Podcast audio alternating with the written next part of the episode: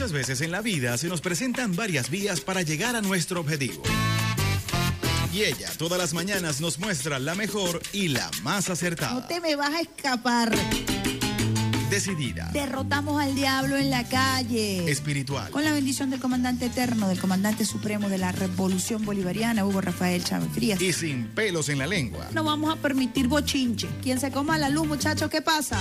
Isbemar Jiménez nos dará las herramientas precisas para tomar una Nosotros sí estamos muy claros, vía alterna. Sobre todo en la mañana.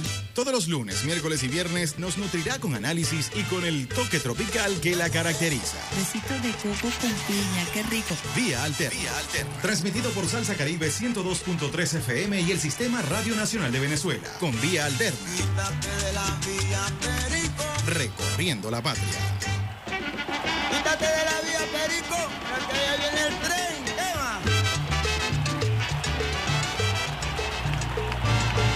Muy, muy buenos días, usuarios y usuarias del Sistema Radio Nacional de Venezuela. Hoy es el lunes eh, 19 de junio del año 2023. Un día después de la celebración del Día del Padre, del Padre en la República Bolivariana de Venezuela, aprovechamos este inicio de la mejor vida de todas tus mañanas, vía alterna, para felicitar a todos aquellos padres a los que engendran, a los que cuidan, a los que crían, a los tíos, a los abuelos que, eh, que juegan un rol fundamental en el acompañamiento, en el amor, en la formación de los niños y niñas de la casa. A quienes siempre nos han acompañado, a quienes eh, deben cumplir un rol fundamental en la formación integral, emocional, intelectual, neurológica de nuestros niños y niños. Para ellos especialmente, por supuesto, para los abuelos especialmente, una lluvia de besitos de coco con piña desde aquí, de vía alterna, desde el Sistema Radio Nacional de Venezuela. En la consola, el pulpo Alexander Barazón, eh, como operador de guardia, ¿quién continúa ahí o ya pasaron la guardia? Está solito, hoy recibe Pérez Prado y será, eh, arrancará la guardia de Pérez Prado. Como operador de guardia de esta semana está Alexander Brazón. Bueno, ahora más que nunca serás el pulpo Alexander Brazón. Allí con las guacamayas del Sistema Radio Nacional de Venezuela, ahora se suman los loros que vienen a degustar mango en las instalaciones del Sistema Radio Nacional de Venezuela. El viernes pasado estuvimos con Pato Mango de esas nobles eh, de esos nobles árboles frutales que tenemos en el Sistema Radio Nacional de Venezuela, los mejores mangos de la zona de Chapellín, Caracas, en esta nuestra hermosísima sede, eh, viejita, pero no menos hermosa, la, la radio más longeva de Venezuela. Allí estuvimos compartiendo y por supuesto también eh, todas nuestras guacamayas, los loros que se acercan con su algarabía a compartir con nosotros en la mañana bien temprano y al final de, la tarde. En el teclado, Rafaela Romero y en la producción musical, nuestro queridísimo Peter Carrión, quien les habla esta hora de Mar Jiménez, como siempre esperando contar con la bendición de Dios, con la bendición del comandante eterno, del comandante supremo de la Revolución Bolivariana, Hugo Rafael Chávez Frías, quien nos acompaña todos los días desde el cuartel 4 de febrero, cuartel de la montaña, con su llamarada eterna. Llamarada que es escoltada por la gloriosa Milicia Nacional Bolivariana y por millones de venezolanos y venezolanas quienes todos los días ratificamos nuestro juramento de lealtad.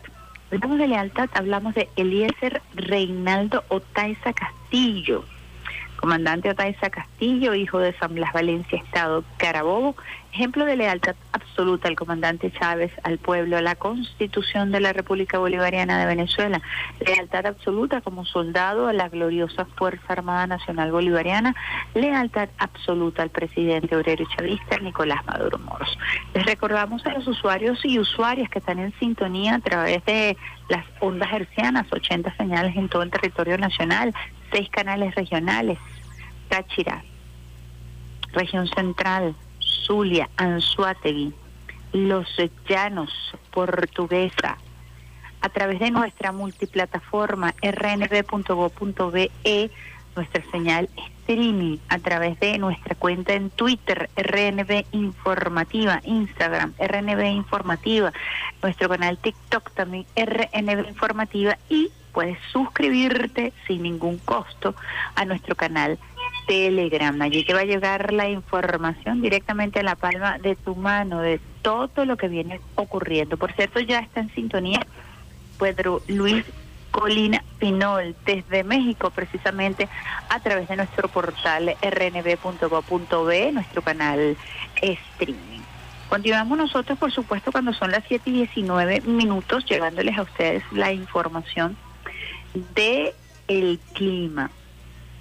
El pronosticador de guardia, quien arranca su pronóstico para el día de hoy, con la frase El sol de Venezuela nace en el Esequibo. Nos indica que la onda tropical número 9 está avanzando sobre el centro del país y se desplaza hacia el oeste a una velocidad promedio de 27 kilómetros por hora. Hoy Caracas amanece parcialmente nublada, también estuvo nublada el día de ayer.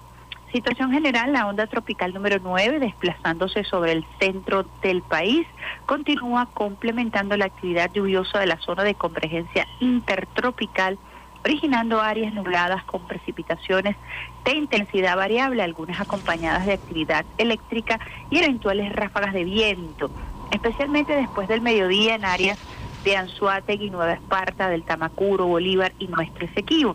De igual modo persiste el aporte de humedad de vientos del suroeste, generando lluvias o chubascos aislados sobre los llanos occidentales, Táchira, Mérida, Guárico y Amazonas. Asimismo, no se descartan lluvias o lloviznas dispersas sobre el centro norte costero, estimándose varios acumulados importantes pluviométricos.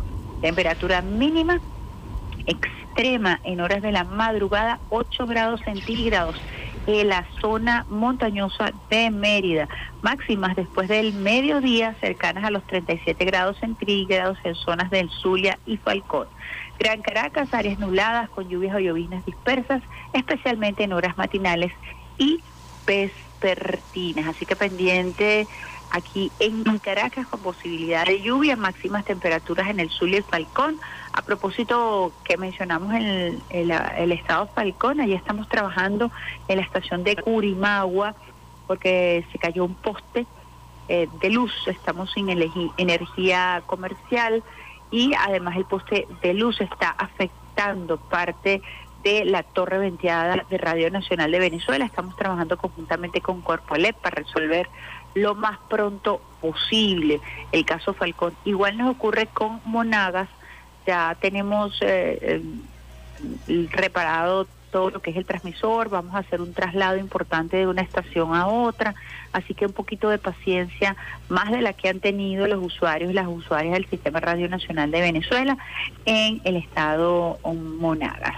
Compartiendo esta información con ustedes cuando son las 7 y 22 minutos en este inicio de semana con una lluvia de besitos de coco con piña para todos los niños y niñas que también eh, están en sintonía de vía alterna, acompañando a papi y a mami, ya preparándose para ir al colegio.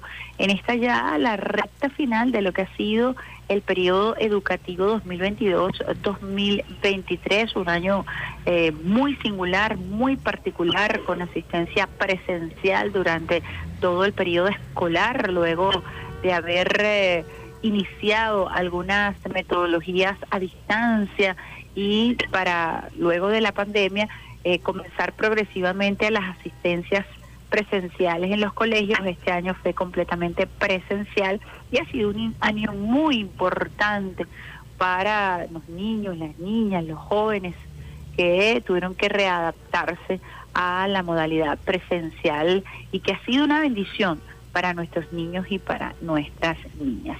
7 y 23 minutos, Alexander Brazón. Está por culminar el Festival Internacional de Teatro Progresista está arribando en su eh, en esta segunda edición a Maracaibo, Estado Zulia, con un éxito sin precedentes de lo que ha sido este teatro progresista. Vamos a escuchar eh, palabras del ministro Ernesto Villegas, quien eh, hace un balance de lo que ha sido el desarrollo de estos 11 días eh, de Teatro Internacional Progresista, este Festival Internacional de Teatro Progresista, con la participación de más de 26 países aquí en la República Bolivariana de Venezuela, con un lleno del casi 90 y pico por ciento de las salas. Muy interesante además eh, conocer todas las manifestaciones artísticas de nuestros hermanos del mundo. Recordemos que el país invitado ha sido México. Vamos a escuchar este balance que diera el día de ayer el ministro de Cultura, Ernesto Villegas. En estos últimos 11 días 16 países participantes más Venezuela, que se han calculado unos 150 mil espectadores, 1.555 artistas reunidos, tanto en las tablas como en los espacios no convencionales. 128 agrupaciones teatrales, 22 de ellas internacionales y 106 nacionales. 400 eventos entre obras, eventos formativos, especiales, infantiles, comunitarios y regionales. 309 personas como parte del equipo organizador del festival. 23 estados del país y Distrito Capital, 69 parroquias a nivel nacional, 59 salas a nivel nacional. Llenamos el 90% de las salas de teatro y eventos especiales. Más de un millón de interacciones en redes sociales. Muchas gracias, de verdad. Que sea humana la humanidad y ahora que hable el teatro. Bueno, escuchábamos palabras del ministro Ernesto Villegas dando un balance de lo que ha sido este Festival Internacional de Teatro Progresista, ahora arribando al estado Zulia, a Maracaibo, para llevar toda esta expresión artística, plástica, el teatro como la madre de todas las ciencias en donde se combina la danza, la actuación, eh, la pintura, la música, extraordinario este Festival Internacional eh, de teatro progresista. Pero como si fuera, como si eso no fuera poco, o como si eso fuera poco, vamos a arrancar próximamente entre el 17 y el 23 de julio el Festival Mundial de Poesía en Venezuela.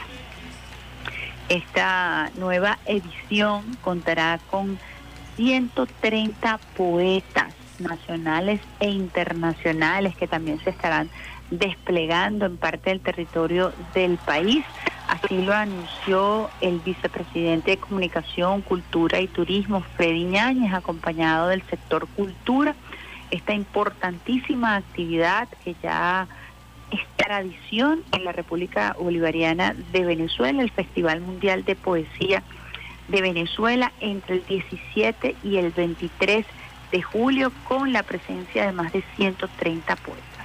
La actividad cultural ah, se hace presente en nuestro país como una herramienta fundamental para la defensa de nuestra soberanía, para la defensa de nuestros conocimientos ancestrales, pero también para la construcción de una nueva geopolítica a través del relato, a través de la palabra, que es el principal medio de contacto, de expresión del ser humano. La poesía que además está acompañada de imágenes también, de música, de ritmo, de eh, lírica.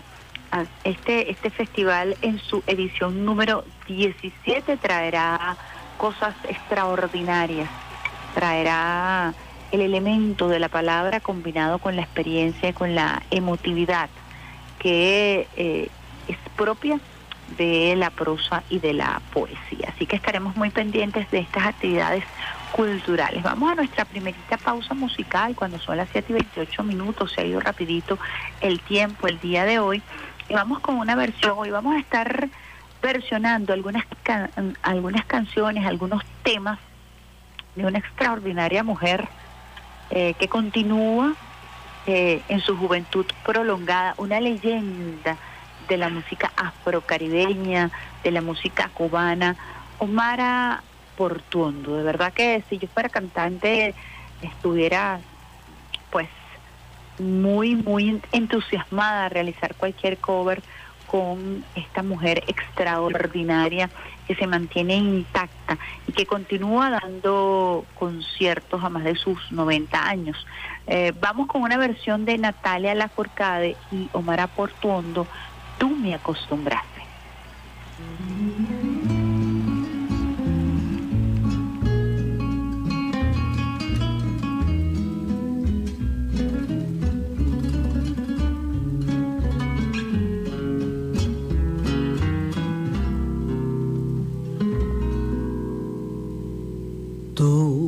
me acostumbraste a todas esas cosas y tú me enseñaste que son maravillosas. Sutil llegaste a mí como la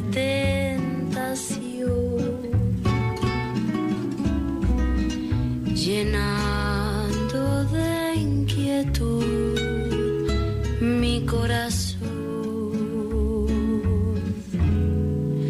Yo no concebía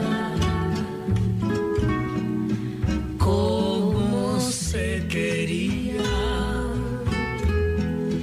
en tu mundo raro y por ti aprendí.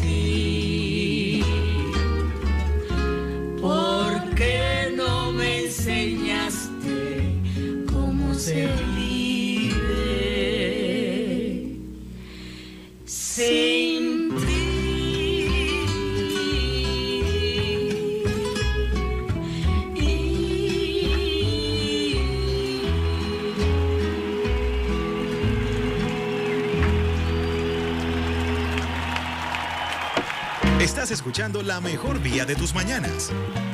Vía Alterna. Vía Alterna. Con Isbe Mar Jiménez.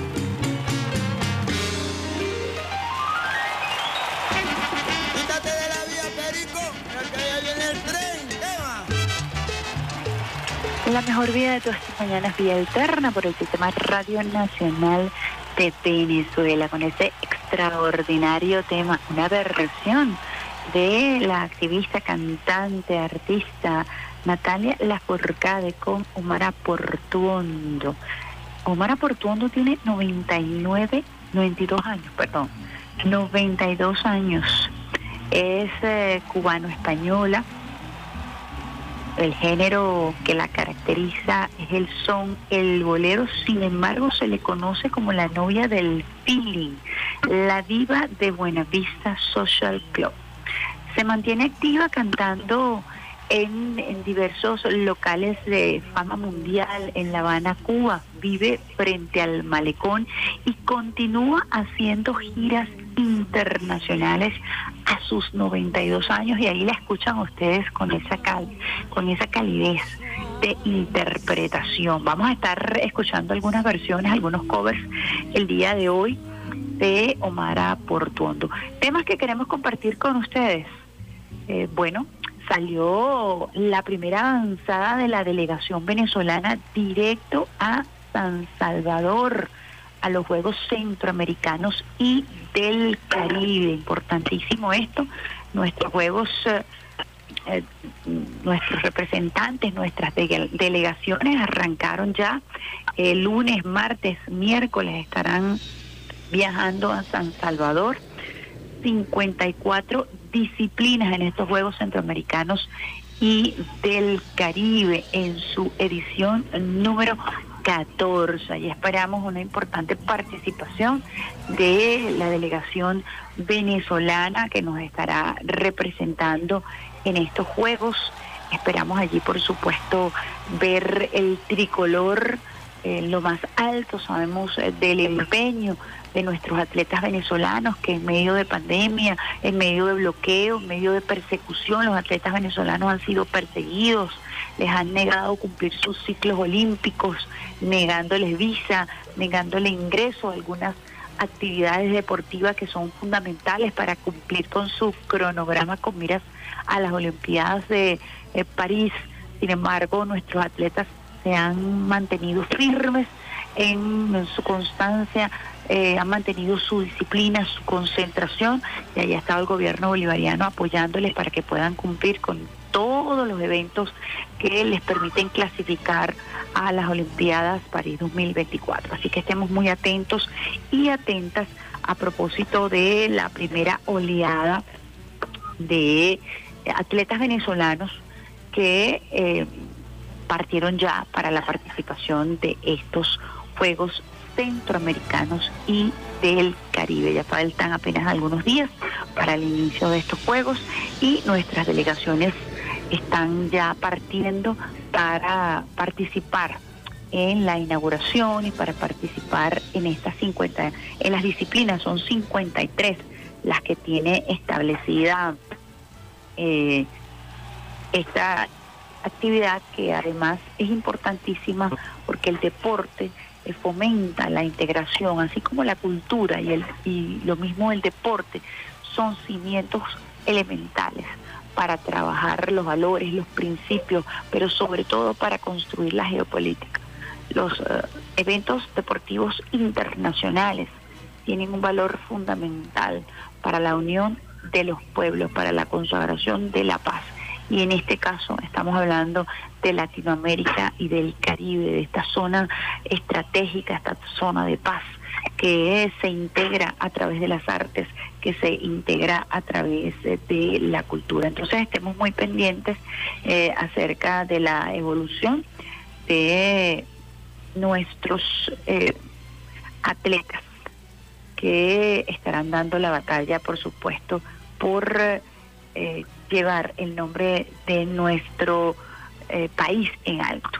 Hay una noticia que ha estado en las redes sociales eh, ya por algunos días, luego de la aparición de los eh, niños que estuvieron perdidos en la selva del Guaviare, en Colombia, luego que se estrellara el aeroplano en donde venían.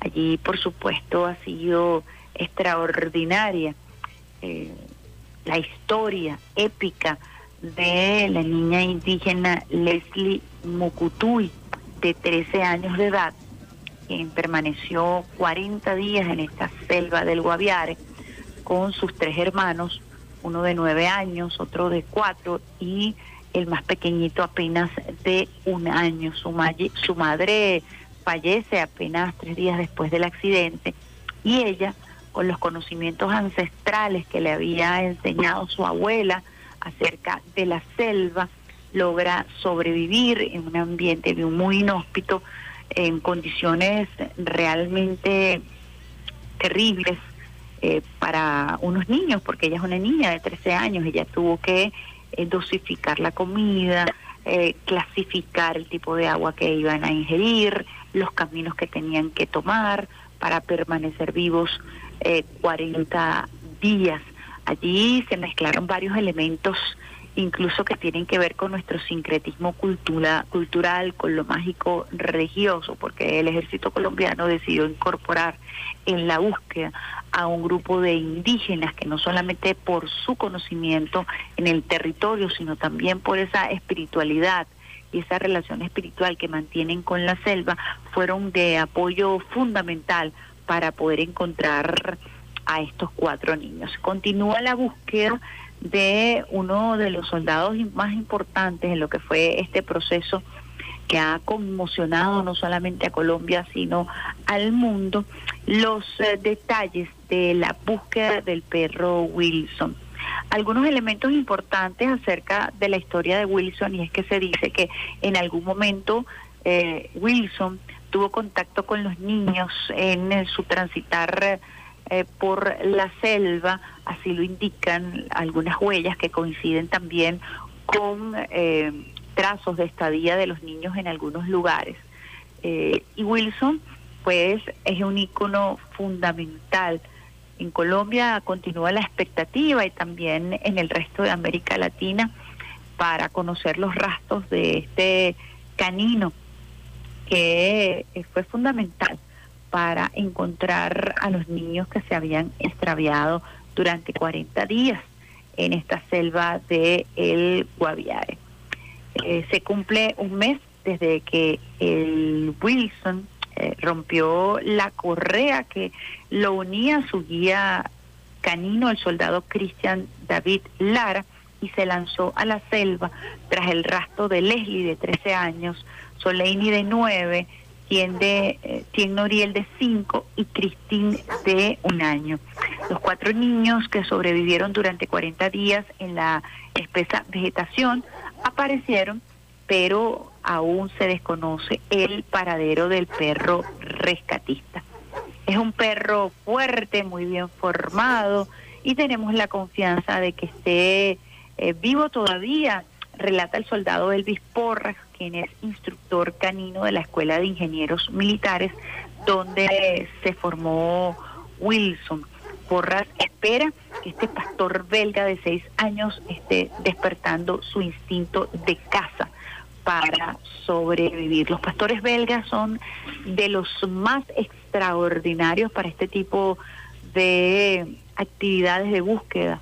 Yo llegué a tener un perro pastor belga, yo soy amante de los perros, y creo que ha sido el perro que más he amado en mi vida. Se llamaba Sar y fue entrenado precisamente para la búsqueda, una reconocida escuela de entrenamiento eh, en los teques, aquí en el estado Miranda. Así que conozco de verdad, además, la relación afectiva que ellos pueden eh, consolidar con sus cuidadores, con sus familias. Son unos perros extraordinarios y realmente nos sumamos a esta expectativa, a que aparezca Wilson, porque sabemos que fue fundamental además para el acompañamiento y eh, los testimonios así lo indican. Recuerden que los niños aún están recibiendo tratamiento, estaban deshidratados, en precarias condiciones de salud y se les está haciendo un acompañamiento psicológico además para poder eh, asegurarnos, eh, y lo digo como, como, como, como como venezolana porque consideramos que esto es una historia propia de los pueblos indígenas de nuestra región, de esos pueblos que a veces no conocen fronteras y que tienen conocimientos ancestrales y esperamos que eh, estos niños continúen su camino. Perdieron a su madre, iban al encuentro con su padre, su abuela una figura fundamental, la abuela estuvo en helicópteros de búsqueda, eh, con megáfonos, haciéndole llamados a los niños para que eh, no perdieran la fe y eh, de algunos testimonios que se han desprendido de los mismos niños, la voz de la abuela fue fundamental para alentarlos y para mantenerlos vivos. Así que esperamos que esta, esta historia continúe con un desenlace como el que ha sido un, desenlace que le ha traído eh, bienestar y familia y paz a su familia y que Wilson también como integrante de este grupo de búsqueda y como también integrante de la familia colombiana aparezca, porque los eh, caninos que se desarrollan en estas actividades de búsqueda son perros que cumplen una función eh, fundamental. Lo hemos visto también en desastres naturales como en terremotos, en donde los perros dan la vida, los caninos dan la vida incluso para encontrar sobrevivientes. Así que la historia de Wilson continúa activa y pendiente en las redes sociales y en los medios digitales y sobre todo en los medios colombianos. 7 y 43 minutos, vamos con nuestra segunda selección musical. Estamos aquí como que rindiendo un pequeño homenaje a la novia del feeling a la diva de Buenavista Social Club de 92 años de edad, Mara Portuondo, y en esta oportunidad se dúo en un cover con Carlos Rivera, Lágrimas Negras.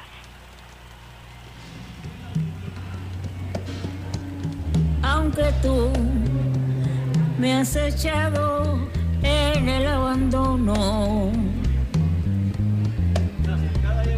aunque ya han muerto todas mis ilusiones.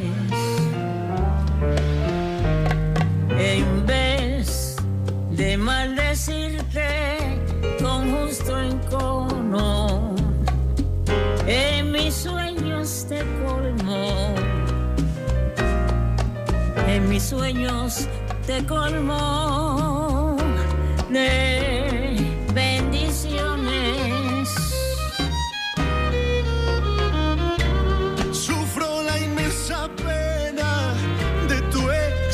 be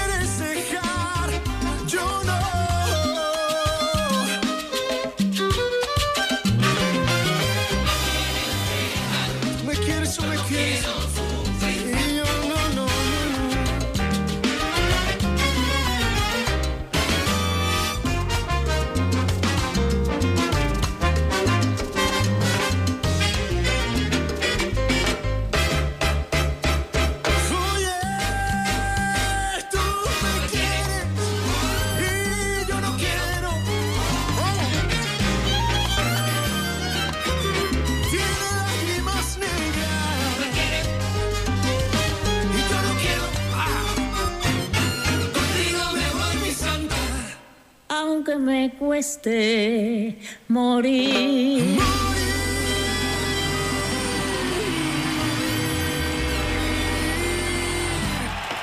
Estás escuchando la mejor vía de tus mañanas. Vía Alterna. Vía Alterna. Con Isbe Mar Jiménez.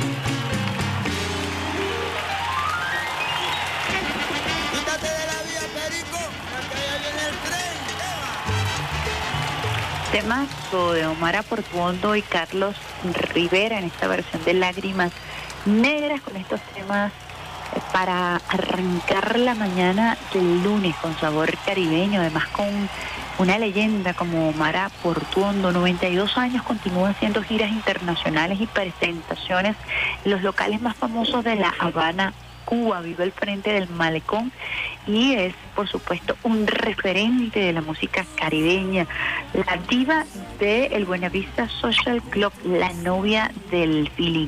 Continuamos cuando son las 7 y 49 minutos en esta, la mejor vía de todas tus mañanas, vía alterna, y estamos hablando de una historia muy conmove- conmovedora eh, que se dio precisamente en Colombia. Continúa entonces la búsqueda de Wilson, el canino que estamos seguros que hizo posible eh, parte de la búsqueda y el reencuentro con los niños que estuvieron extraviados en la selva del Guaviare. Otro temazo que continúa en redes sociales hoy más que nunca. Y lo voy a compartir con ustedes desde el punto de vista periodístico para poder hacer algunas analogías de cómo funcionan las estructuras mediáticas y cómo tradicionalmente funcionaron las estructuras eh, mediáticas en Venezuela, rompiendo este paradigma con la llegada del comandante Chávez al poder. Cuando uno estudia periodismo y estudia las estructuras mediáticas, yo lo recuerdo muy bien, que decían que los medios de comunicación en Venezuela eran monopolios familiares.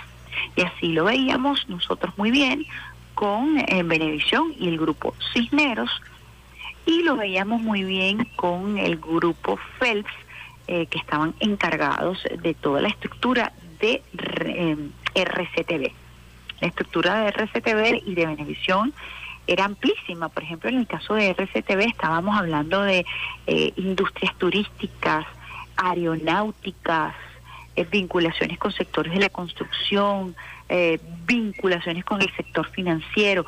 Toda la industria del disco y del entretenimiento estaba entre Sonográfica y Sonorotven, pertenecientes a estos clanes mediáticos con muchísimo poder que en el año 2002 sumaron fuerzas para tratar de derrocar, de hecho, dieron un golpe de Estado mediático en Venezuela, eh, confabulados con el sector eh, de la meritocracia de PDVSA y confabulados con estos sectores que además eh, formaban parte de estos monopolios familiares. Lo mismo ocurre eh, en Argentina con el Clarín y ocurre hoy por hoy tal cual en Colombia. Esa estructura está completamente vigente en Colombia. Hay un escándalo en torno a la revista Semana y es importante que nosotros lo analicemos porque de allí ve- venimos y porque siempre estamos atentos y atentas a propósito de las estructuras mediáticas. Esas estructuras mediáticas que también eh, eh, mutan hacia lo digital y es muy importante que estemos muy pendientes. Se ha desatado un escándalo en torno a la revista Semana. ¿Por qué? Pues recordemos que la revista Semana eh, hizo públicas unas chuzadas que son intervenciones telefónicas, así se le dice en Colombia, unas presuntas chuzadas entre eh, Armando Benedetti, quien fuera embajador de Colombia y Venezuela, y entre la jefa del despacho, una muy, mujer muy joven eh, de Gustavo Petro. Pero eso no, ese escándalo que todavía continúa así porque eh, ameritó la salida de ambos funcionarios públicos del gabinete del presidente Petro, ha estado sazonada, por supuesto, eh, muy, muy sazonada, no solamente por semana, sino por toda la corporación mediática de Colombia que responde a vínculos eh, familiares y empresariales. El tema de eh, la revista Semana está hoy en tendencia en Twitter a través de Colombia, a través de la revista Semana y a través de un grupo empresarial, el grupo Gilinki, que son dueños de Nutresa, Pastas Doria, Argos, Rimax, Lulobank, Yupi, Grupo Sura y Ban Colombia. Fíjense las ramificaciones de eh, lo que es este grupo que está detrás de la revista Semana.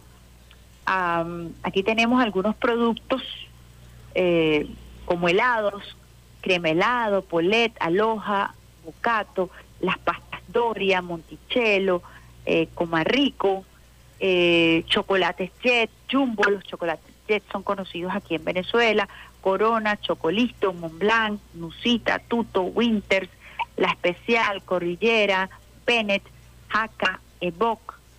Las chucherías colombianas son muy muy famosas porque eh, han logrado salir eh, salir a mercados internacionales con altos niveles de competitividad. Esto es parte de la lista de alimentos eh, que están vinculados a el grupo Gilinski y están vinculados nada más y nada menos a la revista Semana. Se habla del interés de este grupo eh, en adquirir esta revista. Recordemos que recientemente en la revista eh, que está a manos de desde el punto de vista directivo de la periodista Vicky Dávila, eh, pues como está en el ojo del huracán, a propósito de toda esta conmoción política que se ha generado en Colombia, pues también ha estado en el ojo del huracán eh, la dirección de esta periodista que radicalmente siempre se ha enfrentado a la izquierda y que es ampliamente conocida eh, por sus vinculaciones o por su nexo, eh, por su filiación política con Álvaro Uribe Vélez. Fíjense, Jaime Gilinski Bacal es un banquero y empresario colombiano. Es eh, propietario y presidente del grupo Gilinski, uno de los conglomerados de empresas más grande de Colombia. Este grupo comprende varias empresas como Publicaciones Semana, Periódico El País, Banco GNB, Sudamere, Luloban, Servicebanca, entre otros. Fíjense las filiaciones, las relaciones con el sistema financiero colombiano de este poderosísimo grupo que también tiene presencia en Perú y en eh, eh, mm, Paraguay.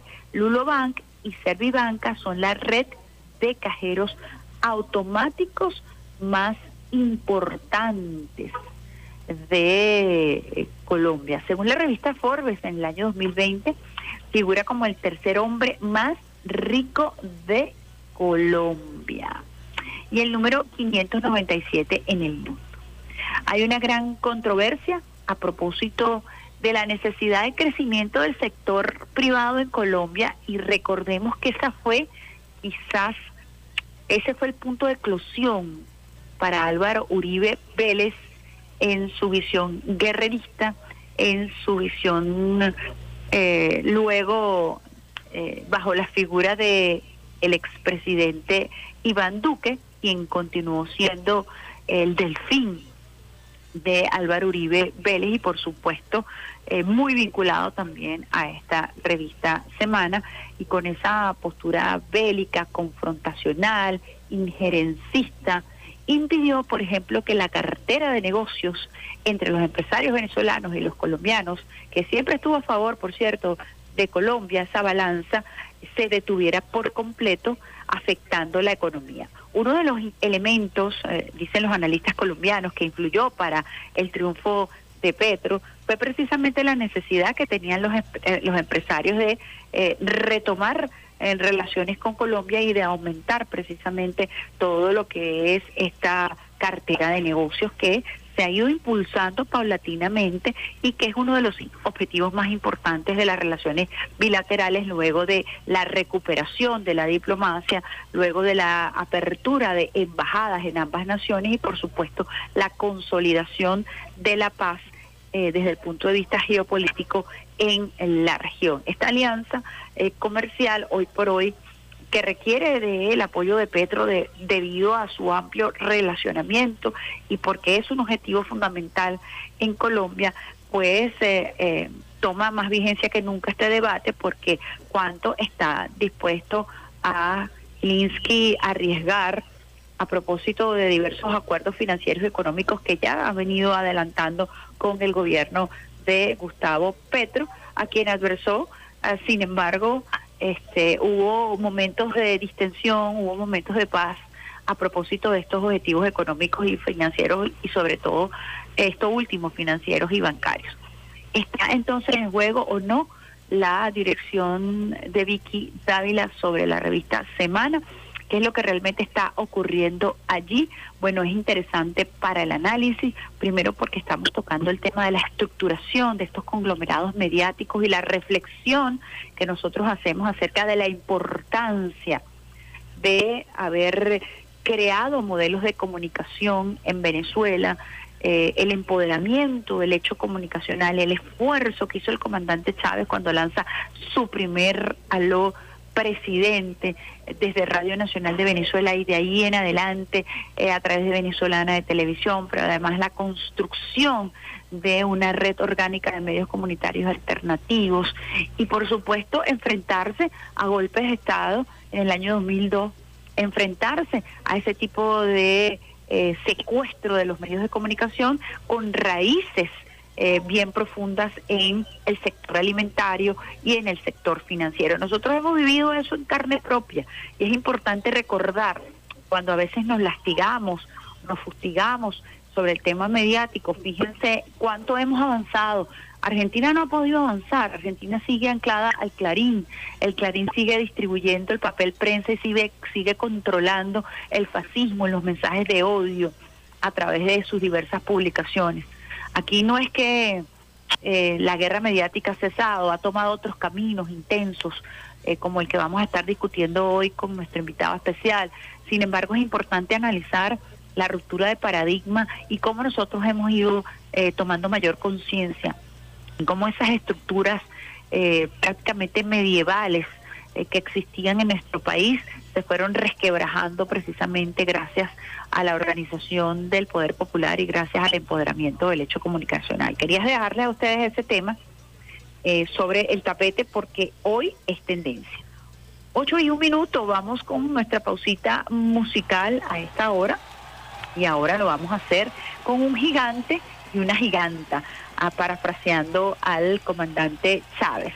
Omar Portuondo y en esta oportunidad vamos a ir con Ibrahim Ferrer, quien ya no se encuentra con nosotros en este plano eh, físico, pero que fue el fundador, integrante del Buenavista Social Club, extraordinario, integrante, icónico, y vamos con esta versión de quizás, quizás, quizás.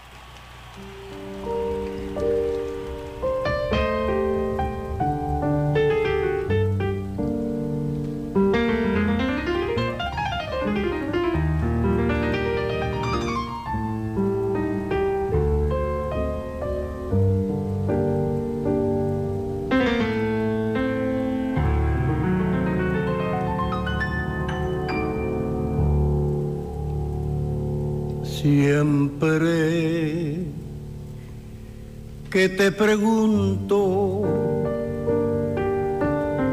que cómo, cuándo y dónde, tú siempre me respondes, quizás, quizás, quizás así pasan los días. Y yo desesperando. Y tú, tú contestando. Quizás, quizás, quizás. Estás perdiendo el tiempo pensando, pensando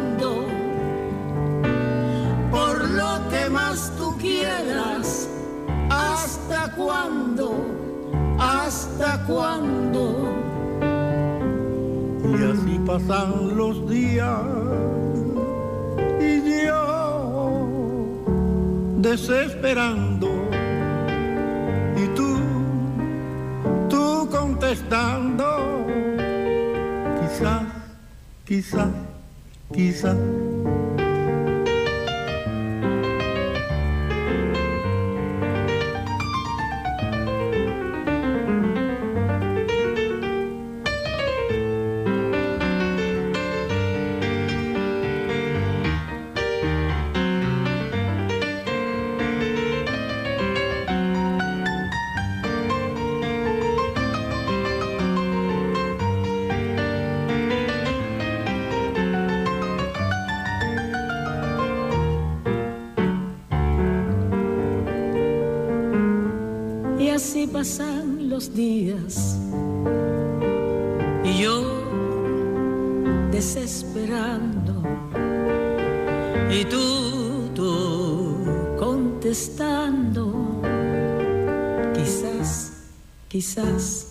Quizás.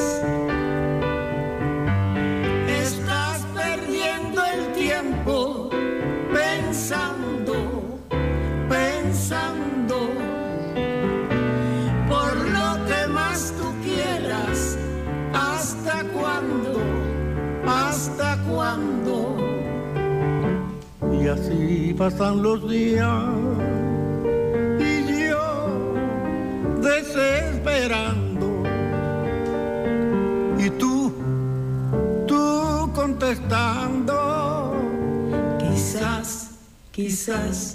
quizás, quizás.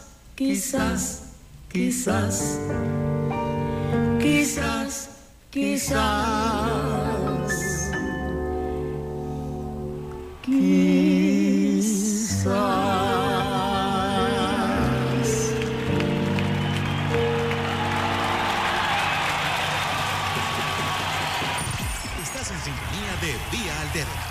la periodista Isbemar Jiménez.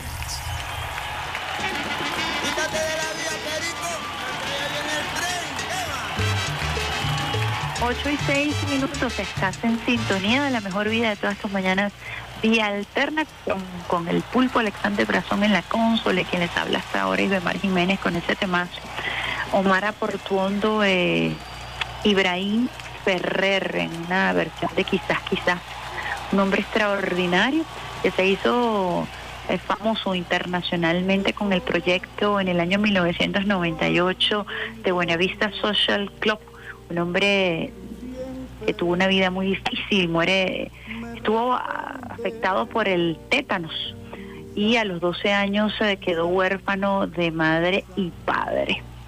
Trabajó muchísimo hasta ar- alcanzar su sueño. Fue la música quien lo rescató de las calles y fue la música que lo elevó a los pedestales más altos a través de este género de el son cubano. Hoy acompañado de Omar Portuondo, quien fuera su compañera en el proyecto de Buenavista Social Club, unas leyendas de nuestra música caribeña. A esta hora tenemos a nuestro invitado en línea, al viceministro eh, de Políticas Antibloqueo del Ministerio de Finanzas, William Castillo, quien también hasta está eh, frente al Observatorio Venezolano contra el Bloqueo y desde allí viene realizando un trabajo de investigación importantísimo que cada día crece más y nos ayuda a entender, eh, a visibilizar eh, todo el impacto que tienen estas medidas coercitivas unilaterales sobre el pueblo venezolano. Buenos días, William. Hola Ismar, buenos días. Bueno, saludo a todos los usuarios y usuarias de Radio Nacional de Venezuela y bueno, como siempre, es un gran gusto conversar contigo y además escuchar estas piezas maravillosas de nuestra música latinoamericana. William, hoy tenemos eh, una efeméride bien importante que quería compartir contigo y es que entre tantas tantas historias que conforman esta línea de tiempo eh, que nos ha impactado. Eh, hoy por hoy me comentaba Anaí Arismendi, quien ha mm, desarrollado un libro extraordinario utilizando mucha de la información que está en el Observatorio Venezolano contra el Bloqueo y el trabajo de investigación que a través del viceministerio que hoy conduce se ha realizado, infan- infancia bajo asedio, que ya las eh, medidas coercitivas unilaterales pasan las mil. ¿Cuántas ustedes tienen oficialmente registradas en el observatorio? Sí, oficialmente tenemos registradas 930 medidas. Eh, la última fue la licencia 42 del primero de mayo pasado. Eh, como todo el país conoce, es una licencia. Se supone que una licencia es algo favorable, pero realmente es una licencia que autoriza a la oposición de Venezuela, particularmente a la señora Dinora Figuera y a las otras dos señoras que la acompañan en eso que se llama la supuesta Asamblea Nacional del 2015, que ellos dicen que todavía existe y que Estados Unidos también dice que existe, y la autoriza a negociar eh, Citgo con los acreedores de Venezuela en Estados Unidos. Eh, entonces, bueno, hemos registrado esta última medida como la medida 930. Evidentemente, esto es un proceso donde todos los días aparece algo, alguna medida administrativa, alguna medida restrictiva, alguna acción que se haya tomado contra Venezuela y nosotros estamos, bueno, muy pendientes para incorporarlo de acuerdo a la metodología establecida en la ley constitucional antibloqueo como una medida contra Venezuela.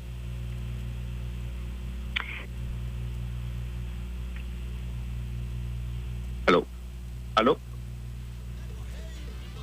aló.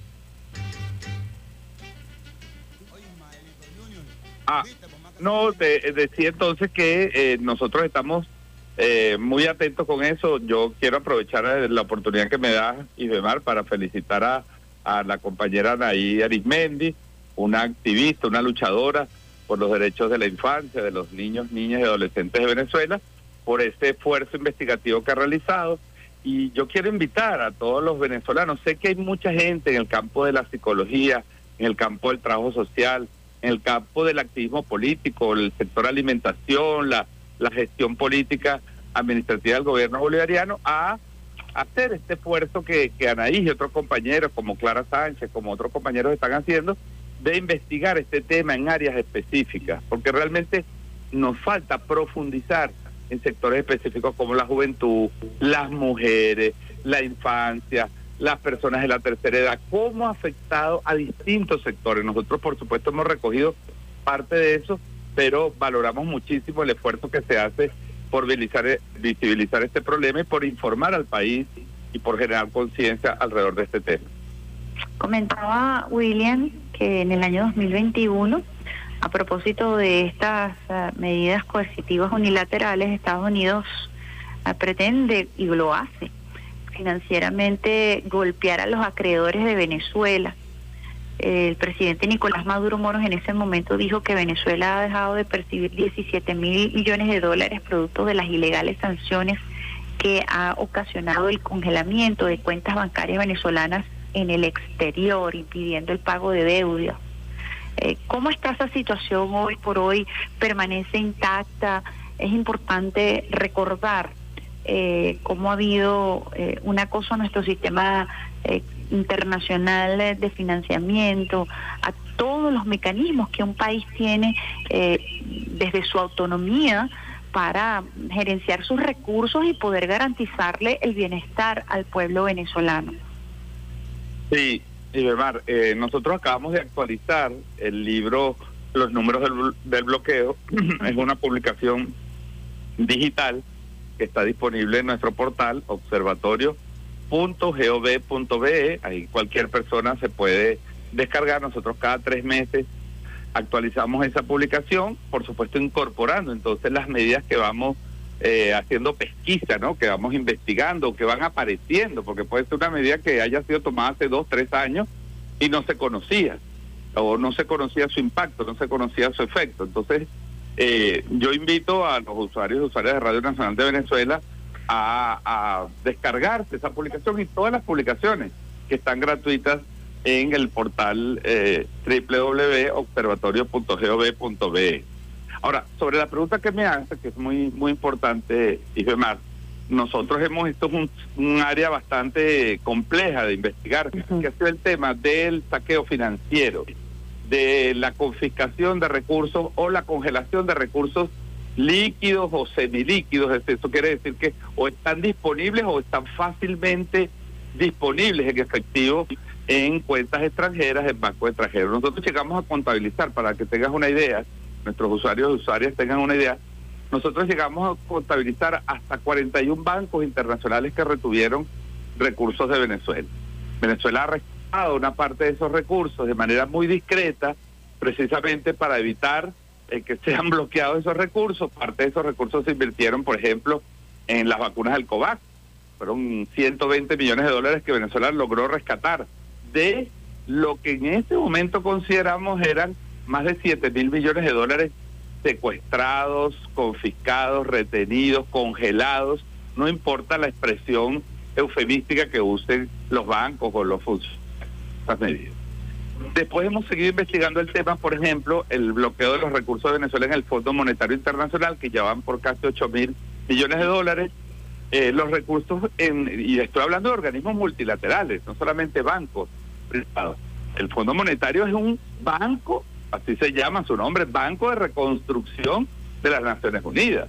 Entonces el Fondo Monetario no le entrega a Venezuela los recursos porque sigue insistiendo de que aquí existen dos gobiernos.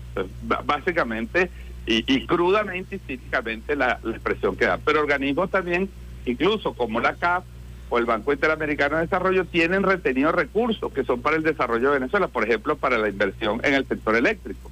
Entonces, cuando se habla de una crisis en el sector eléctrico, sepa que hay entre 2.000, 3.000 millones de dólares solo que podrían ser invertidos en el sector eléctrico que están retenidos afuera y que no se le entregan al país, organismos de Naciones Unidas. Entonces, eh, digamos, este monto podría estar superando hoy los 22 mil millones de dólares, podría quizás llegar a los 30 mil millones de dólares si sumamos una cantidad de recursos, bonos no liquidados, préstamos que estaban por entregarle a Venezuela o recursos líquidos retenidos. Evidentemente, esto es un tema complejo porque además hay los intereses que se puedan haber generado por esos recursos, que no tampoco han sido entregados, dónde están esos recursos, algunos no sabemos dónde están. Es un tema complejo que en el observatorio hemos ido investigando y por supuesto informando al, al, al presidente, a la vicepresidenta, eh, para las acciones pues que toma el Estado. Como digo, muchas de esas son acciones discretas que no se pueden estar informando precisamente porque existe la amenaza de la captura o confiscación judicial de estos recursos. Viceministro, fíjese que me llamó la atención eh, unas declaraciones recientes de la ONG Provea, quien alertaba acerca de eh, una presunta escasez de combustible, pero lo que me llamaba la atención era que eh, el, el mensaje de Provea era que eso afectaba el derecho a la alimentación. Y yo aquí quiero picar adelante porque es muy fácil eh, a, eh, pronunciarse acerca del derecho eh, que tienen los venezolanos y las venezolanas cuando hay más de 900 sanciones sobre este pueblo, como lo dice aquí la introducción del portal del observatorio, la economía venezolana sostenida desde hace ocho años a un ilegal bloqueo contra sus finanzas públicas, eh, su industria petrolera y su comercio eh, exterior comenzó en el 2021 a crecer. Sin embargo, previo a eso, no había posibilidad de crecimiento porque dejamos de percibir cero, cero ingreso producto de las sanciones y el bloqueo. Y muy bien ustedes han descrito todo el impacto que ha tenido en el sector servicios, en el sector alimentario. Hoy por hoy es muy fácil manipular a través de las redes sociales y además rasgarse las vestiduras acerca de el derecho a la alimentación del pueblo. Pudiéramos nosotros eh, realmente desnudar esa malintención, lo digo aquí abiertamente, de, un tuit que además está completamente sesgado, ¿no? Sí, bueno, hay que repetirlo, eh, y te agradezco la pregunta, porque mucha gente a mí me dice, bueno, ¿hasta cuándo tú vas a hablar de sanciones? Yo voy a hablar de sanciones toda la vida, toda la vida hasta que se levanten las sanciones, porque las sanciones es el acto más criminal que se ha cometido contra todo nuestro pueblo, incluyendo contra los que trabajan en Provea. Es decir, porque se ha afectado el derecho de todos los venezolanos y venezolanas a acceder a alimentos, a acceder a medicina, se han bloqueado vacunas, se han bloqueado vacunas durante el COVID, se nos impedía, se nos bloquearon suministros de, de mascarillas o de, o de medicamentos que eran utilizados en los distintos tratamientos gratuitos que se entregaban en Venezuela para el control del COVID. Es decir, se bloqueó el derecho al desarrollo, el derecho a la vida, al- a, los, eh, a los derechos humanos esenciales como es la protección de la salud. Entonces yo sí voy a hablar de eso y quiero decir a propósito de eso que tú mencionas, que esta campaña renovada de misterias, de misterias humanas, que además se, se presentan a través de una escenificación de unos supuestos botes de alimentos, ¿verdad? De- tirando, tirando guacales de tomates o de frutas a un río, a un riachuelo o a un barranco, y entonces sin dar la cara al país, sin darle la cara, dicen anónimamente, aquí estamos protestando porque se nos va a perder la cosecha porque no hay gasolina en Venezuela. Es decir, eso, eso, primero eso es un montaje espantoso, miserable, ruin, pero además ridículo, ridículo, porque en Venezuela, en Venezuela ninguna gente vota la comida, aquí la gente comparte su comida, aquí la gente de buen corazón. Si fuese, si fuese un caso extremo, que no lo es, que no existe en Venezuela, esas, esas situaciones que se tratan de, colocar a través de las redes sociales, si existiese, no se votaría. Un, un, un comerciante honesto, digno, iría a su familia, a sus amigos, a su pueblo y compartiría lo que tiene, porque Venezuela es así. Mira, esto no es Francia, donde el sector económico es tan importante, el sector agrícola es tan importante, que van en camiones y le tiran los tomates o lo que sea en la cara en el Palacio del Eliseo, en la ciudad de París. Es porque es una protesta. Entonces, esto es un acto anónimo, criminal, miserable, que lo que quiere generar es una situación de incertidumbre, de temor, de miedo. Y luego vienen las ONG, como Provee y demás, a hablar del derecho de los venezolanos a la alimentación. Ellos, esas ONG que se dicen defensoras de derechos humanos, avalaron todas las canalladas para quitarle los alimentos al pueblo Venezuela. Esta es la verdad y lo seguiremos diciendo. Muy importante este tema que estamos tocando porque eh, se prende un ventilador mediático para desprender una gran cantidad de basura que además es como una especie de ametralladora constante hacia la psiquis del pueblo venezolano y evidentemente eh, vemos cómo desde diversos flancos tratan de atacar eh, a través de esta campaña psicológica que pareciera eh, descontextualizada porque si hay un momento estelar en donde el productor venezolano, y lo podemos ver aquí en Caracas, precisamente en los famosos gochos, ¿quién no conoce a los gochos?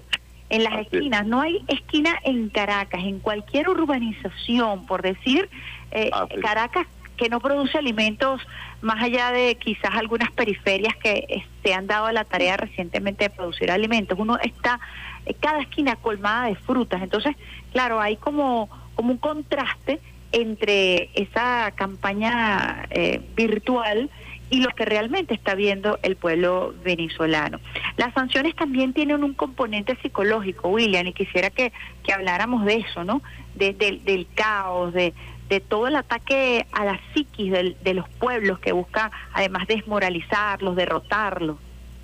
Sí, eh, precisamente. Esta campaña es un ejemplo de eso. Vamos a hablar de ese, de ese ataque a la emocionalidad, a la identidad, a la convivencia, porque la desestabilización de las mentes, la desestabilización de la opinión pública, del sentimiento. Imagínate qué, may- qué mayor sentimiento que, que mueve la emoción de, un, de una familia, de una madre, de un padre, eh, que la salud de su hijo, de su hija, de sus compañeros, de sus amigos, o la alimentación de sus hijos y hijas. Es decir, ¿qué puede mover más a la angustia?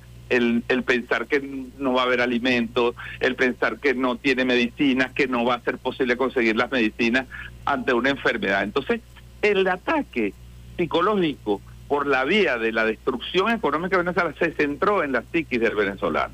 hay una hay una tesis, una, una idea extraordinariamente desarrollada por una investigadora canadiense, eh, Naomi Klein, que dice que cuando se ataca un país con estas, eh, estos ataques de choque económico, se busca de alguna manera, ella lo describe como un fenómeno sociopsicológico que lo denomina la suspensión cognitiva. La suspensión cognitiva es como que tú estás tan angustiado que dejas de conectarte con la realidad. Empiezas a creer cualquier barbaridad que sale en las redes sociales. Es decir, no te das cuenta que hay camiones en las esquinas, empiezas a creer en un TikTok o en un Instagram, porque te angustia tanto el consumo permanente y el bombardeo permanente que te generan las redes sociales, con esos mensajes de odio, con esos mensajes de división, con esos mensajes de caos, de incertidumbre, de miedo, que te genera una suerte de desconexión con la realidad. Eso es lo que se busca con esas redes, con esos ataques. Ahora, hay la otra cara de la moneda de eso. Mira, Venezuela está curada contra eso. Si hay algún país que ha soportado campañas mediáticas en 20 años, no digamos en los 8 o 9 años de bloqueo, en 20 años, ataques a su psiqui, mentiras, falsas noticias, campañas, potes de humo.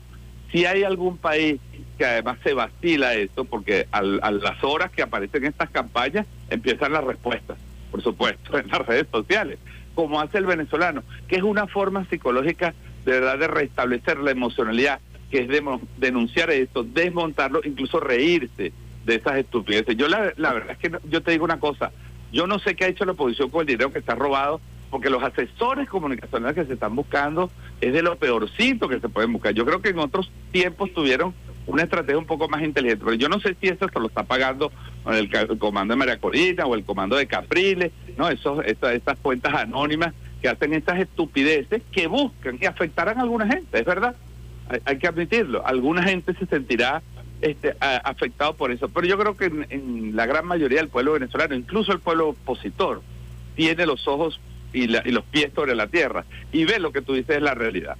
Que hay problemas, que puede haber problemas puntuales con el suministro de la gasolina en algunas partes del país. Por supuesto, si el presidente lo dice todos los días.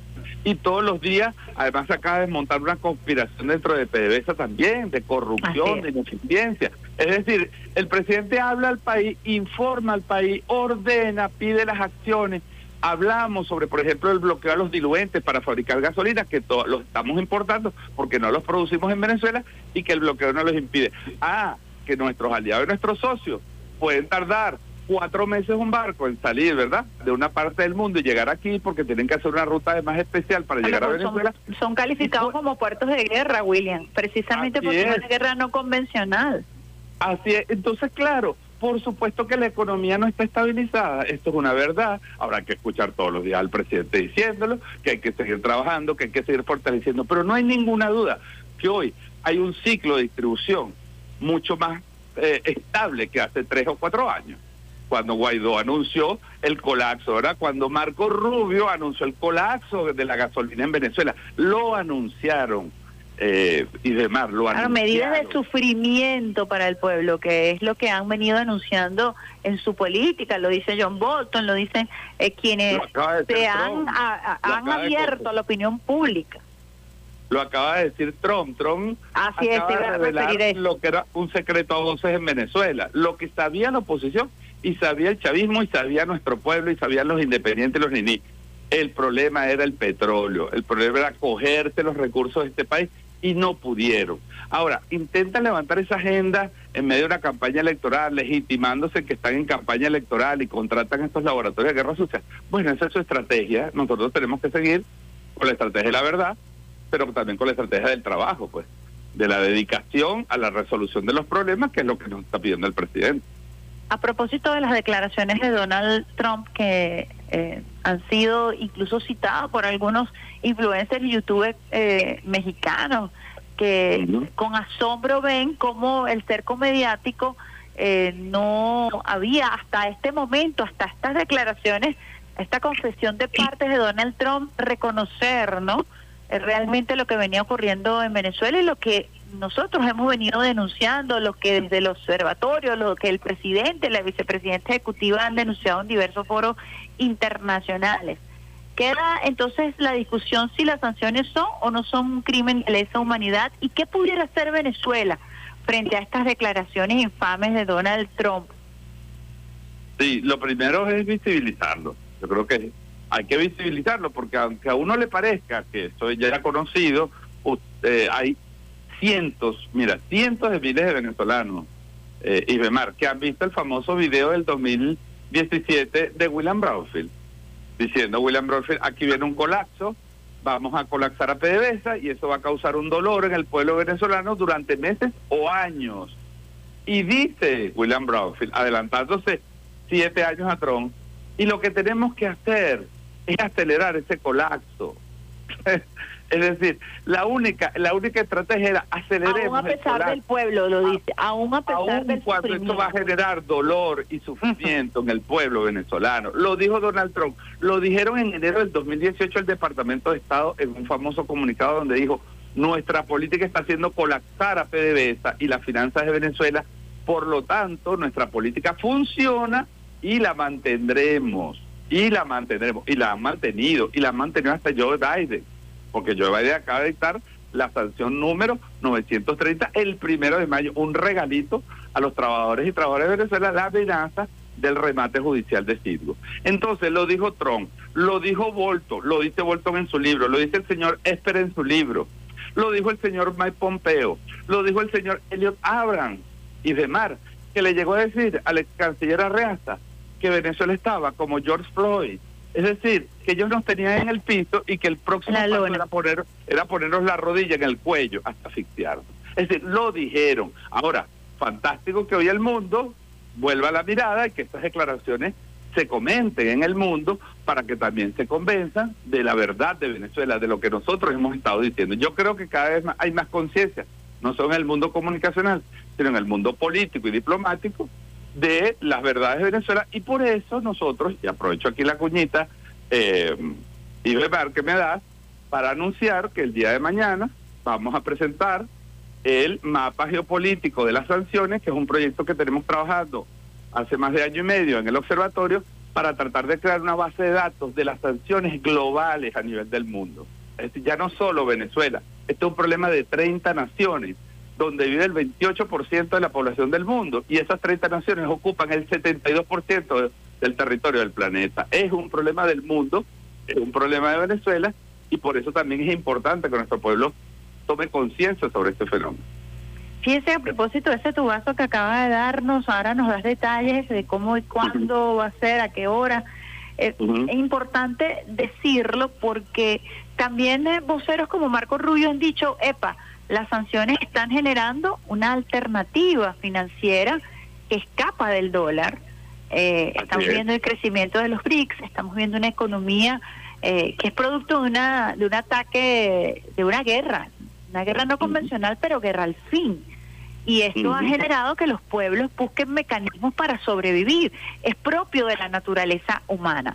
Este mecanismo de sobrevivencia que ha sido sistematizado por algunos gobiernos agrupados, por ejemplo, en los BRICS, está buscando mecanismos que han mm, ya diseñado un camino claro para la desdolarización de la economía. Esto es como una especie de encrucijada para la política exterior estadounidense. Eh, ¿Cómo lo ves tú? Sí, sí, efectivamente. Eh, los BRIC, de los BRIC, uno de sus socios principales, recordemos que son cinco países, Rusia, China, este, la India, Sudáfrica y Brasil. Eh, Rusia tiene más de 15 mil, tiene exactamente 15.958 sanciones. China tiene, no como país sanciones, pero sí empresas chinas tienen sanciones, como Huawei y otras empresas que han sido sancionadas. Incluso empresas en Venezuela chinas están sancionadas, pero vía Venezuela. Es decir, hay- una, hay una suerte de sanciones indirectas porque se sanciona un país, pero lo que se busca es sancionar a empresas de estos países que están trabajando. Por ejemplo, las empresas indias o las empresas chinas o las empresas Y que se que atrevan a en- romper con el cerco, pues. entonces, es lógico que un grupo que hoy se está convirtiendo en la referencia económica del mundo, para darte unos datos, eh, el- los BRIC tienen el 43% de la población del mundo, tienen más del 60% de la terri- del, del territorio del mundo. Los BRIC ya el PIB de los cinco países BRIC es igual. Incluso algunas publicaciones dicen que ligeramente superior al PIB de las siete economías más desarrolladas del mundo. Es decir, la economía de China, Brasil, la India, Sudáfrica y Rusia produce hoy en día más que la economía de Estados Unidos, el Reino Unido, Francia, Alemania, Australia y Japón e Italia, que son las siete economías, tú sabes, top del mundo. Entonces hay una realidad. Sí, grupo los siete. Hay, hay una lista ya de 20 países que quieren ingresar a los BRICS. África está tomando medidas extraordinarias, países como Kenia, Sudán están tomando medidas para desdolarizar su comercio exterior. Hay un movimiento imparable en la economía del mundo para buscar alternativas que anclados en el dominio del dólar, esto es una idea muy clara que, que ha repetido la vicepresidenta en muchos eventos. Las sanciones solo son posibles porque Estados Unidos controla el sistema financiero internacional a través del dólar. Cuando Estados Unidos ya no tenga el control del sistema financiero, como lo está perdiendo efectivamente, entonces ya las sanciones no operarán con la fuerza y el poder que tienen hoy en día. Y esto es clave, por eso es tan importante que haya este movimiento mundial a la desdolarización, porque eso va a ayudar a 30 naciones, la mayoría pobres, porque digamos, si saco a China y a Rusia, las otras naciones sancionadas son países de África, son países del Medio Oriente, son países de Asia y son países de América como Nicaragua, Cuba y Venezuela. ¿Cómo Venezuela se inserta en estas economías? ¿Cómo ves tú el panorama a propósito? Porque está el relato y William lo hemos conversado en muchas oportunidades. Eh, al principio una disyuntiva de cómo presentar a este pueblo, sí, un pueblo afectado por las sanciones, gravemente afectado, pero también un pueblo que eh, nunca, nunca ha dejado de trabajar eh, por su bienestar, por su sobrevivencia, por la identidad, por la integridad de su territorio, porque estas sanciones, estas sanciones también tienen un, un efecto en la soberanía de los pueblos, ¿no? Ya vemos cómo nos arrebatan Citgo, cómo nos arrebatan monómeros eh, de, de la manera más descarada. ¿Cómo ves a Venezuela inserta en esta nueva visión geopolítica? Bueno, eh, de manera muy esperanzadora y muy concreta. El presidente Nicolás Maduro ha informado al país que Venezuela ya ha solicitado, digamos formalmente, vía Brasil, eh, su incorporación a los BRIC, a los BRIC y vía Brasil porque esos eh, cada país de cada continente tiene que hacerlo a, través del país del continente donde pertenece. Entonces, a través de Brasil y esto se se inició este camino en la reciente cumbre de Brasilia, donde estuvo el presidente Nicolás Maduro y acaparó la escena internacional sin duda alguna, la presidencia de Venezuela ha solicitado. Ahora, ¿qué es lo que significa? Significa incorporarse a una economía que está buscando mecanismos nuevos de comercio, mecanismos lo que se llama del comercio compensado, es decir, no mecanismos de, de comercio depredador, ni, cana- ni canibalizador de, las de, los, de los comerciantes, de los productos nacionales, economías complementarias donde los países están estableciendo relaciones de complementación económica para generar un movimiento comercial alrededor del planeta que, como tú bien sabes, lidera China con su proyecto de la ruta y las sedas, donde se va a crear una ruta comercial que le va a dar la vuelta al mundo. Y realmente cuando uno ve la historia económica y demás, uno se da cuenta que lo que está haciendo realmente la India, por ejemplo, y, y China, es recuperar el papel en la economía que tuvieron hace dos mil años. Hace dos mil años eso era el centro económico del mundo, comercial del mundo, y hoy esos países y países que también están creciendo mucho, como Irán y otras naciones, Arabia Saudita también quiere participar en los BRICS, eh, se están incorporando, rompiendo las amarras con la dictadura del dólar y con la dictadura occidental. ¿Cómo se inserta Venezuela? Yo creo que de manera concreta, porque Venezuela, recuerda, sigue siendo el centro energético del mundo, de la primera reserva de petróleo, la cuarta o quinta reserva de gas, algunos dicen que la séptima, pero bueno, estamos también certificando nuevas, nuevas reservas, nuevos yacimientos, pero en todo caso entre las primeras reservas mundiales de gas del mundo, y Venezuela puede ser un eje energético para integrar a través de CELAC y UNASUR a América Latina y al ALBA como una eh, un país un país que sea eje para una alianza eh, energética continental de América Latina y el Caribe que nos ayude a superar estos problemas globales, por ejemplo, en la producción de alimentos. El presidente lo ha dicho muy claro y lo dijo en la cumbre alimentaria de México, la, vicepresidenta. Venezuela puede ser junto a Brasil, junto a Chile, junto a los países que tienen Bolivia, capacidades petroquímicas, generador de los fertilizantes y los insumos que necesitamos para alimentar a los pueblos de América Latina y el Caribe. Esos son los nuevos mecanismos. Yo creo que, que la visión, esto es un país que, como tú dices, se acostumbró a luchar. Venezuela no se rindió ante las sanciones. Las sanciones existen y Venezuela está aumentando su, produ- su producción agrícola, su producción de arroz, su producción de maíz. Sus industrias poco a poco empiezan a despegar algunos sectores industriales y estamos empezando a exportar productos no petroleros al mundo como camarón, como, como cangrejo, como frutas, como cacao, etcétera. Entonces yo creo que la experiencia de haber resistido un bloqueo de manera productiva, trabajando, y un nuevo escenario internacional le brindan a la economía venezolana un gran potencial de desarrollo en los próximos años. William, siempre he querido hacerte una pregunta.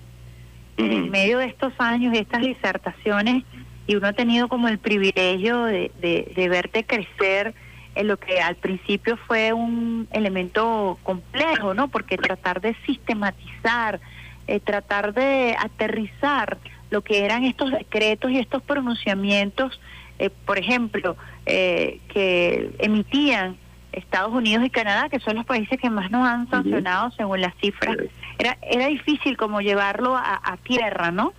Eh, ¿Qué es lo que más te ha impactado? O sea, ¿Qué es lo que más en esta experiencia, cuántos años tienes ya haciendo esta compilación? Y nosotros comenzamos este trabajo en la Cancillería, cuando era canciller Delcy Rodríguez, estoy hablando del año 2017, y, y la, la vicepresidenta, entonces canciller, me dijo un día, mira William, están emitiendo una cantidad de sanciones de distintos organismos del mundo, vamos a empezar a recopilar, a registrar esto. Y recuerdo que, bueno, llamábamos a los embajadores, recuerdo que Carlos Ron, hoy viceministro, estaba en, en Estados Unidos, no lo habían expulsado, no lo habían expulsado todavía, y, y Carlos y, y los representantes nuestros en la Unión Europea, bueno, por aquí salió algo, entonces nos mandaban la medida, teníamos que traducirla, llevábamos eso en un, en un procesador de palabras, llevábamos como el registro, ¿no? Y bueno, fuimos empezando a construir ahí una idea de, de al menos de saber lo que está pasando, porque la, la instrucción de la vice era, mira, al menos sepamos lo que nos está pasando. Todavía no podemos saber cuánto nos va a afectar, pero sí qué medidas están tomando contra qué organismo. Y empezamos a hacer este trabajo. Cuando la vicepresidenta llega al, al, Ministerio de Finanzas, eh, crea, por iniciativa de ella, el Viceministerio de Políticas Antibloqueo y me, y me invita a participar con ella en ese proyecto y me dice, bueno, ahora tienes la plataforma para desarrollar sistema y sistematizar todo lo que hacíamos en la Cancillería. Eh, este viceministerio tiene una dirección que articula con la Cancillería porque evidentemente esto es un tema internacional y bueno, tenemos dos años y medio, vamos a cumplir tres años en esta tarea y, vi- y una cosa muy importante, dije, Mari, por eso te agradezco la, la pregunta, que no, no es personal porque estoy involucrado en un equipo de trabajo. Así Tu- tuvimos una cosa extraordinaria que fue la ley antibloqueo. Nosotros, la ley antibloqueo conceptualizó a efecto de la legislación venezolana. Es decir, cuando nosotros decimos 930, no es un pote de humo, nosotros no estamos inventando, nosotros estamos basados en una metodología establecida en la ley antibloqueo y la complementamos con las investigaciones que hacen las Naciones Unidas, particularmente la relatoría sobre medidas coercitivas que di- dirige la doctora Elena Dujan. Es decir, nosotros estamos usando metodologías internacionales, fuentes internacionales, fuentes nacionales y una concepción desarrollada en la ley antibloqueo. Por eso podemos hablar con seguridad de las cosas que decimos sobre Venezuela. Eh, y por eso en esa búsqueda también nos hemos visto en la necesidad de buscar información sobre lo que está pasando en el mundo y de allí los nuevos proyectos que estamos haciendo. Entonces, lo que tú me dices, ¿qué es lo que más me ha impactado? Lo que más me ha impactado es la canallada de atacar los alimentos y las medicinas. Es decir, cómo una medida de Estados Unidos, como fue un alerta financiero, sistema financiero mundial sobre Venezuela en 2017, prácticamente nos bloqueó todos los contactos traídas y importaciones, exportaciones de medicinas, de alimentos y de vacunas. Es decir, cómo un gobierno, por el plan de un cambio de régimen, de un golpe de Estado, este, puede hacer sufrir a un país de esa manera, negándole los alimentos y la medicina. Yo creo que es la cosa más conmovedora, lo que pasó en Cisgo, al quitarle a la oposición lo- el dinero de Cisgo para financiar el golpe en Venezuela, han muerto 52 pacientes Los que estaban niños. esperando traspa- trasplante en Italia, en Argentina, en otras partes del mundo, que estaban pagados por PDVSA y por Cidgo. Entonces, yo creo que el aspecto humano de los números que son dolorosos, que son que reflejan realidades, eh, por ejemplo, la, la caída en la exportación de nuestros programas de medicinas de alto costo para tratamiento de cáncer, para tratamiento de HIV, que fueron bloqueados esos recursos y nos, nos los quitaron por la vía del bloqueo financiero y nos impidieron. Hoy estamos rescatando esos programas, eh, pero evidentemente la caída de los ingresos es tan alta que va a tomar algunos años volver a los niveles que estábamos en 2014. Entonces, ese daño humano, ese daño a nuestra salud, a nuestra vida, yo creo que es lo más doloroso que nos ha sucedido y es lo que más me conmueve en este trabajo que hacemos.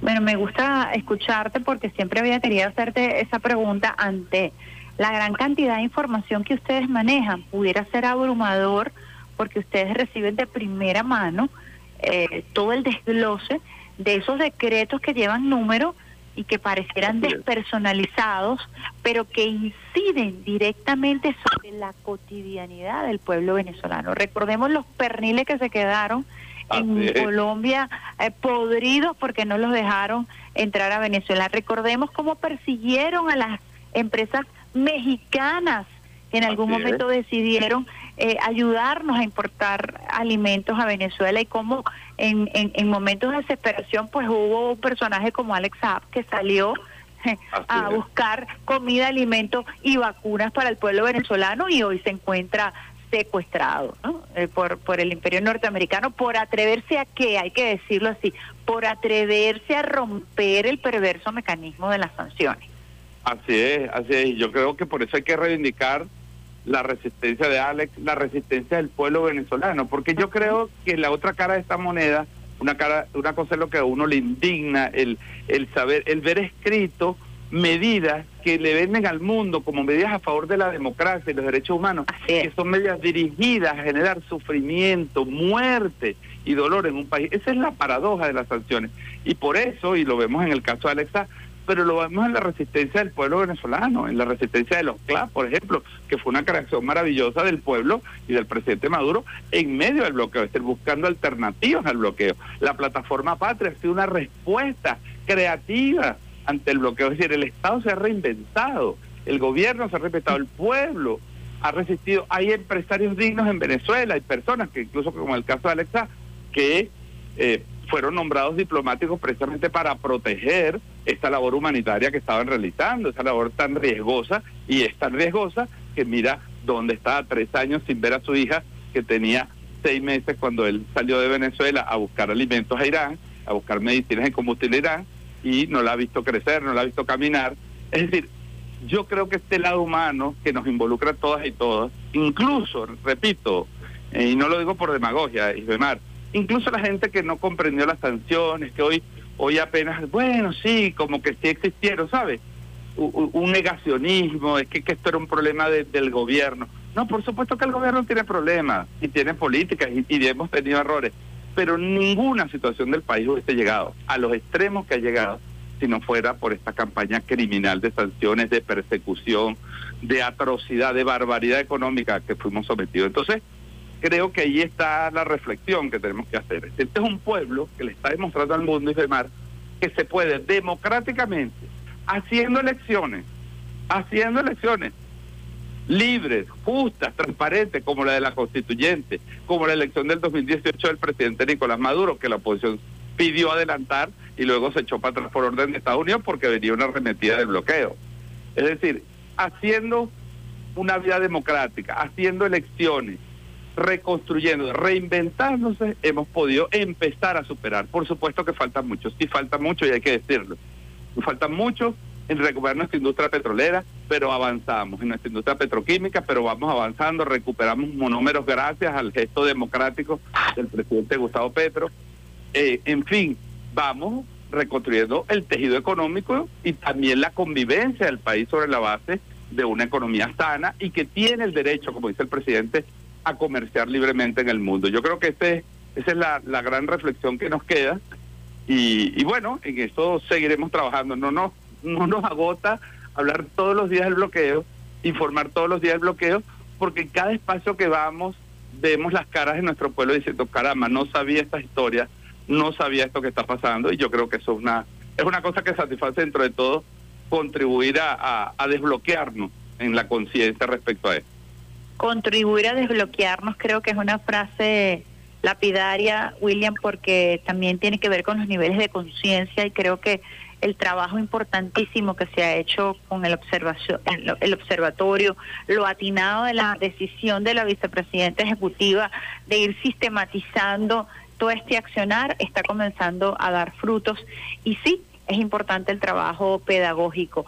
Ya cuéntanos un poco lo que será mañana, la presentación de este mapeo, eh, cómo lo van a hacer a través de las redes sociales, explícanos un poquito porque siempre genera, eh, sobre Sí. todo en, en- en- en quienes están interesados en el tema, genera curiosidad este, este nuevo trabajo que ustedes van a estar presentando mañana. Sí, bueno, este es un proyecto que iniciamos hace año y medio precisamente en esta reflexión de que no somos el único país que tiene estas medidas. Hay 30 naciones en el mundo, Cuba, Nicaragua, Sudán, Sudán del Sur, Bielorrusia, Rusia, Irán, Siria, etcétera.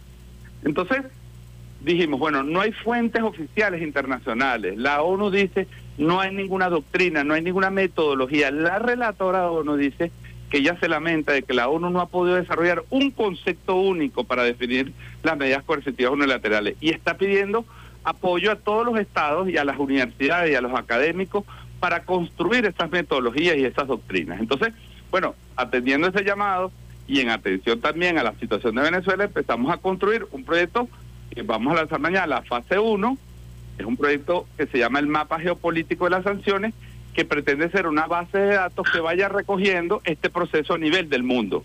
De lo que hemos hecho en Venezuela, podamos irlo documentando. Hemos logrado eh, ya en esa base de datos recoger el número de medidas que tiene cada país del mundo con fuentes oficiales de los países que sancionan, de los organismos que sancionan y de fuentes independientes validadas y de fuentes multilaterales.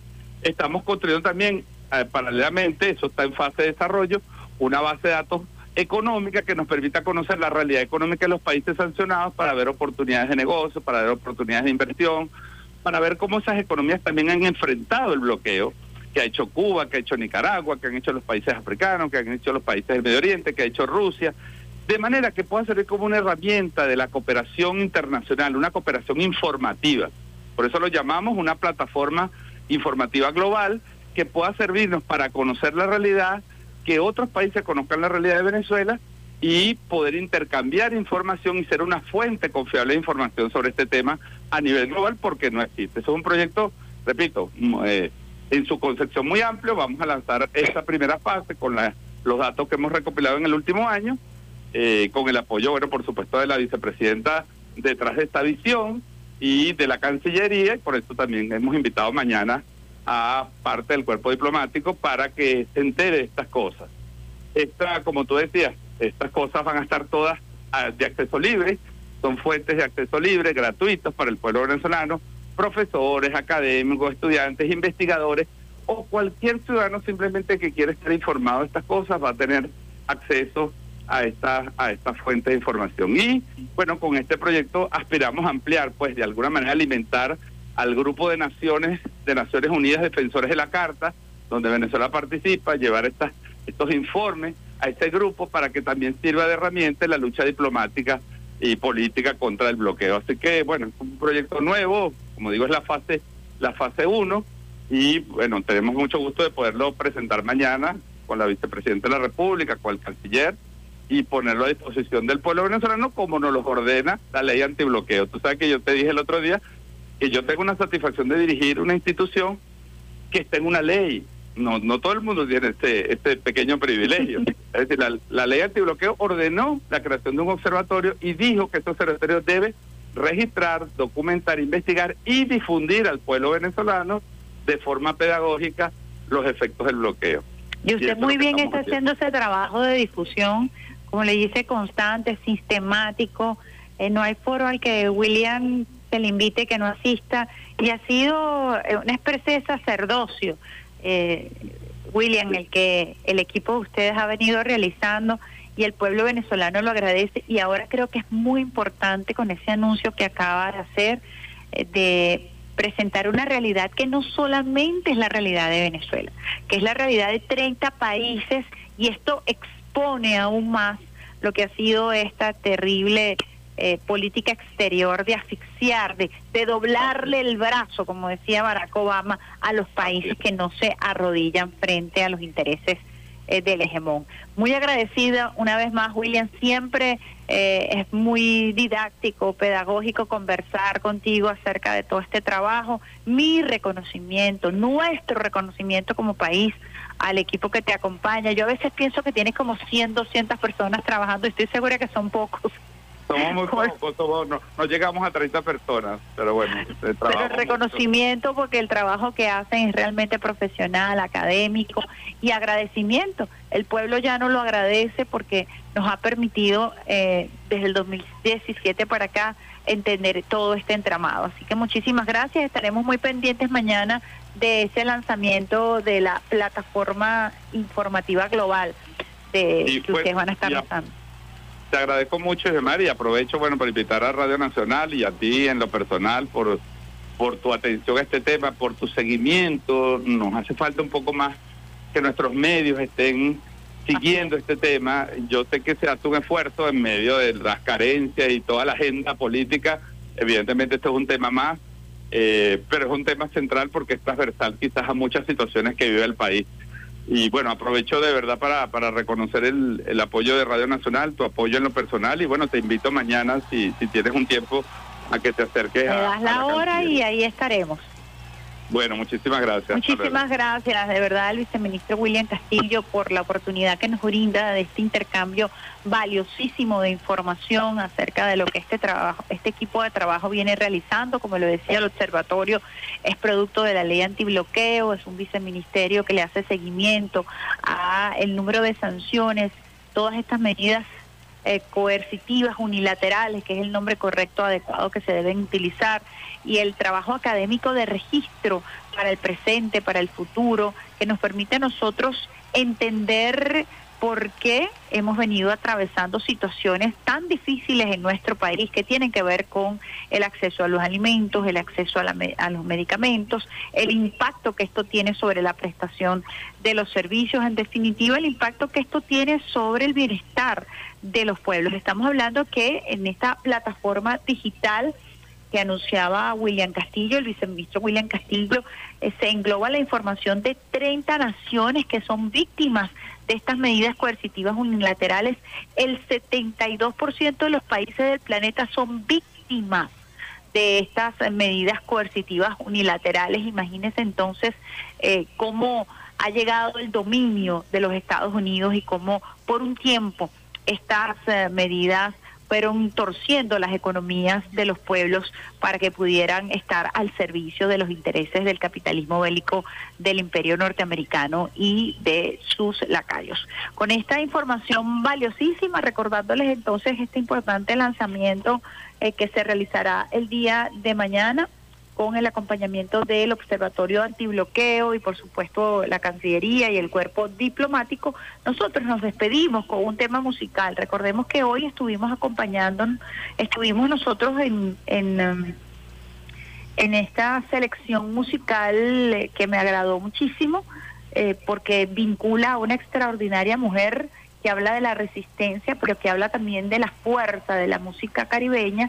Nosotros vamos a despedirnos también con un clásico de una orquesta que no es menos impactante dentro del género de música caribeña y lo vamos a hacer con la sonora ponceña Boranda. Besitos de coco con piña a todos los usuarios y las usuarias del Sistema Radio Nacional de Venezuela, al pulpo Alexander Brazón en la consola, Miguel Pérez Prado, operador de guardia, Peter Carrión en la musicalización y quien les habla con muchísimo cariño y con una lluvia de besitos de coco con piña, ahora con chocolate venezolano también para quienes quieran agregarle ese saborcito de cacao venezolano. Besitos de coco con piña. Chao, chao.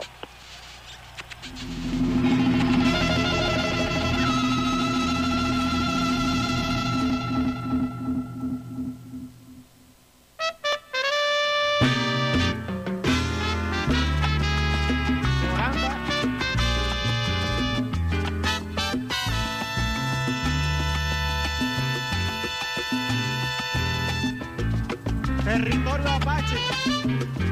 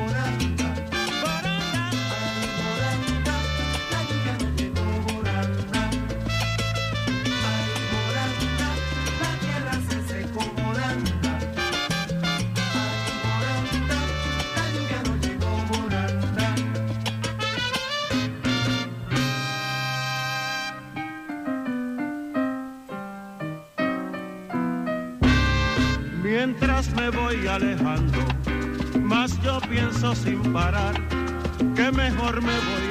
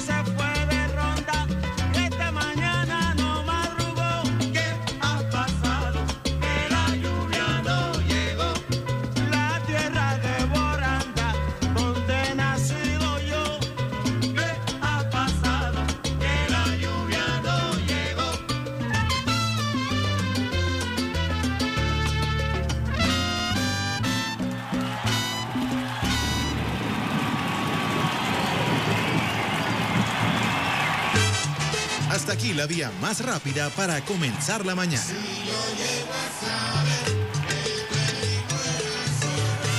Esto fue Vía Alterna.